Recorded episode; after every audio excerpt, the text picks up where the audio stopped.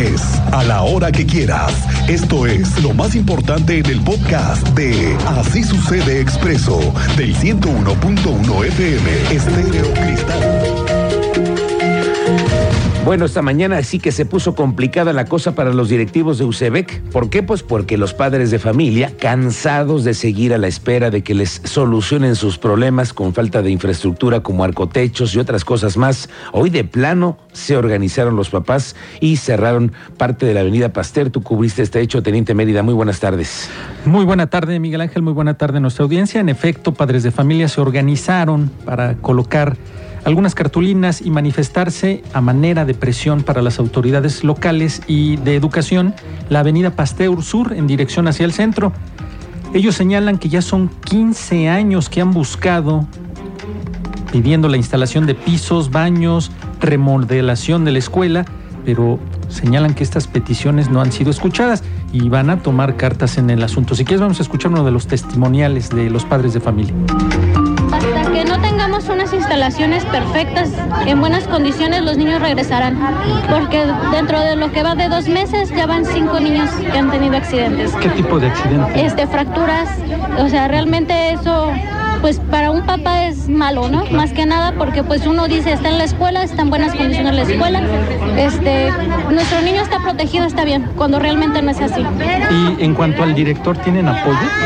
Tenemos un director, el cual tiene más de 15 años que no se ha presentado. No da la baja y nos cambian director cada tres meses. Así las cosas, Miguel Ángel han señalado que en el caso del director les asignan una persona, pero a los tres, seis meses la remueven y desaparece. Entonces no han encontrado tampoco apoyo por parte de las autoridades en relación a un director que le dé seguimiento a lo que ellos están pidiendo. Las imágenes las tiene usted en el portal de Expreso Querétaro. De la plancha piden un arcotecho y también se me señaló que ya tienen un arcotecho tipo auditorio al fondo de la escuela, pero este fue construido con recursos de la Asociación de Padres de Familia. Y por ese motivo, la intervención que piden de las autoridades les señalan que no pueden intervenir porque ese fue hecho con dinero de la Asociación de Padres de Familia. Claro, es dinero de ellos, de los papás. Pero ¿cuánto tiempo ha pasado, teniente? Vamos a echarle un ojo a este asunto que no es de ahorita ¿eh? y no es de la pandemia, porque ya ves que otros planteles fueron también vandalizados. No se trata de eso, hay cosas más. Vamos a tenerlo más claro más adelante. Gracias, teniente. Buenas noticias. Aquí buenas noticias para los clientes y proveedores que somos muchísimos del mercado de la cruz. ¿Qué cree? Ya aprobaron la construcción del estacionamiento en el Mercado de la Cruz. La Secretaría de Obras Públicas detalló que este proyecto fue contemplado dentro del programa de obra anual de este año y van a invertirle 200 millones de pesos al nuevo estacionamiento del mercado. Ahí le va, ¿eh? La funcionaria nos dice que esa obra, por las características, por las dimensiones, se podría realizar un estacionamiento híbrido. ¿Qué es híbrido? que tenga una parte subterránea y otra parte elevada. Ok. Porque hay que cuidar el tianguis del domingo. Sí. No poder, no, no quitar ese espacio, que también es tradicional del mercado. Ya sí está institucionalizado. Y no solamente en la temporada de los domingos, Recordemos que también Semana Santa, en Reyes, Navidad, Reyes, todo eso. Entonces, bueno, la funcionaria nos explica podría ser un estacionamiento híbrido, subterráneo y otra parte elevada, para que no se afecte ninguno de los tianguis. Algo muy importante es que el proyecto dependerá y se va a construir con los locatarios y los tianguistas juntos para que sea un estacionamiento funcional y después no haya quejas.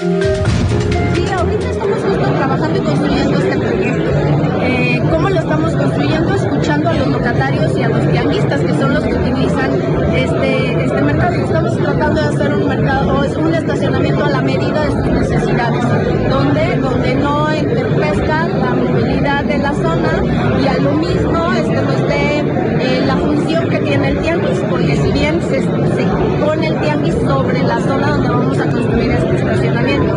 Entonces, tenemos que estamos analizando todo esto, estamos en esos meses de trabajo y cuando lo iniciaremos en el momento en el cual, uno, lo terminemos de construir en conjunto y dos, que nos permita también pasar las fechas más demandantes de venta en el mercado, en el tianguis, para que tampoco no alteremos tanto su condición de de económico en, la zona. Entonces, eh, son esas mesas que, si bien estamos próximos a tener una siguiente mesa de trabajo con ellos, y ya con eso podemos estar planeando el inicio de, este estacionamiento. ¿Hay un techo financiero? El techo financiero depende mucho de la definición que tengamos de esta acción, si está acorde a sus necesidades y con eso llego al número final de la obra.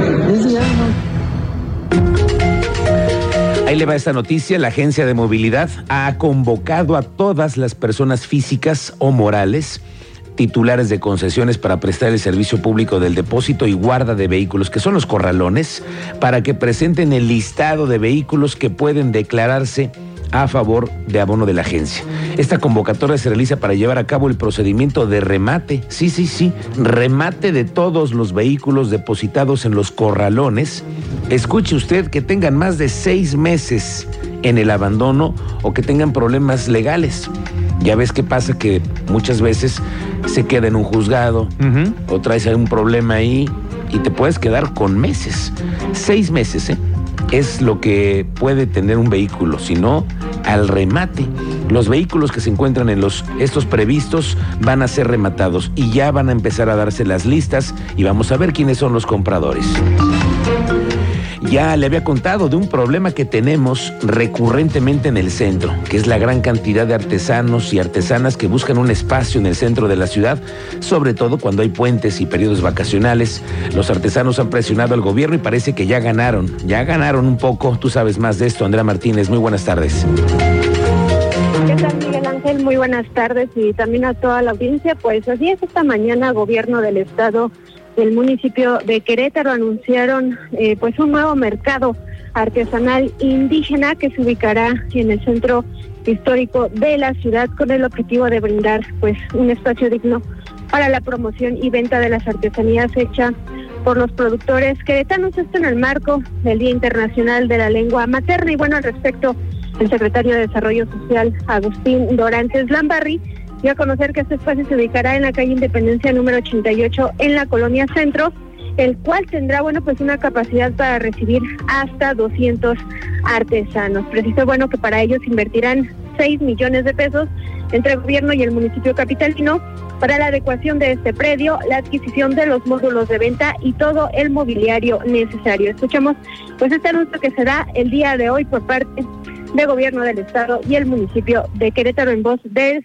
titular de la Secretaría de Desarrollo Social. Se realizará una inversión cercana a los 6 millones de pesos entre el municipio de Querétaro y Gobierno del Estado para su apertura. El, el recurso se destinará para la adaptación del predio, adquisición de módulos de venta y también mobiliario se estima un periodo aproximado de cuatro meses de adaptación del inmueble y adquisición del mobiliario. La Secretaría de Desarrollo Humano y Social del municipio de Querétaro, en coordinación con la CEDESOC, serán los encargados de coordinar y administrar el espacio.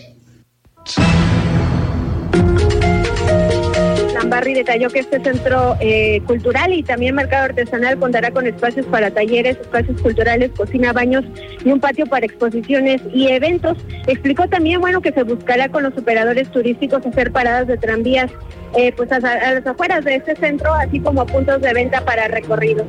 Este mercado artesanal indígena, bueno, pues quedará listo para su apertura en cuatro meses y para lo cual, bueno, pues se contempla el cierre definitivo del Centro de Desarrollo Artesanal Indígena que se ubica en la calle de Ignacio Allende y cuyos artesanos se trasladarán al nuevo espacio de venta. Hay que señalar, bueno, que se pagará una renta mensual de 140 mil pesos de, en este nuevo espacio, cuya cantidad, bueno, pues será solventada por autoridades estatales y municipales. Esta fue la información, Miguel Ángel. Gracias, André Martínez. Esta es una buena noticia. Tendremos un nuevo mercado.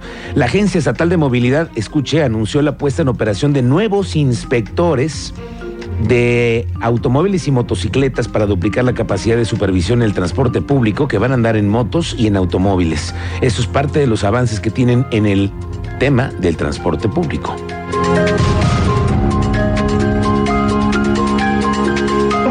Estamos implementando algunas acciones de orden y supervisión de parte de la agencia. En primer lugar, decirles que estamos fortaleciendo de manera importante el área de supervisión, duplicando la capacidad que tenemos hoy en este sentido. Se han adquirido patrullas nuevas, se han integrado inspectores nuevos y por supuesto también algunas motocicletas con una inversión de 13 millones de pesos tanto en salarios como en infraestructura. Hoy estamos llegando a 35 inspectores de 13 patrullas que teníamos de vehículo, estamos pasando a 24 y estamos implementando 8 nuevas unidades tipo motocicleta para que fortalezcan la parte de supervisión.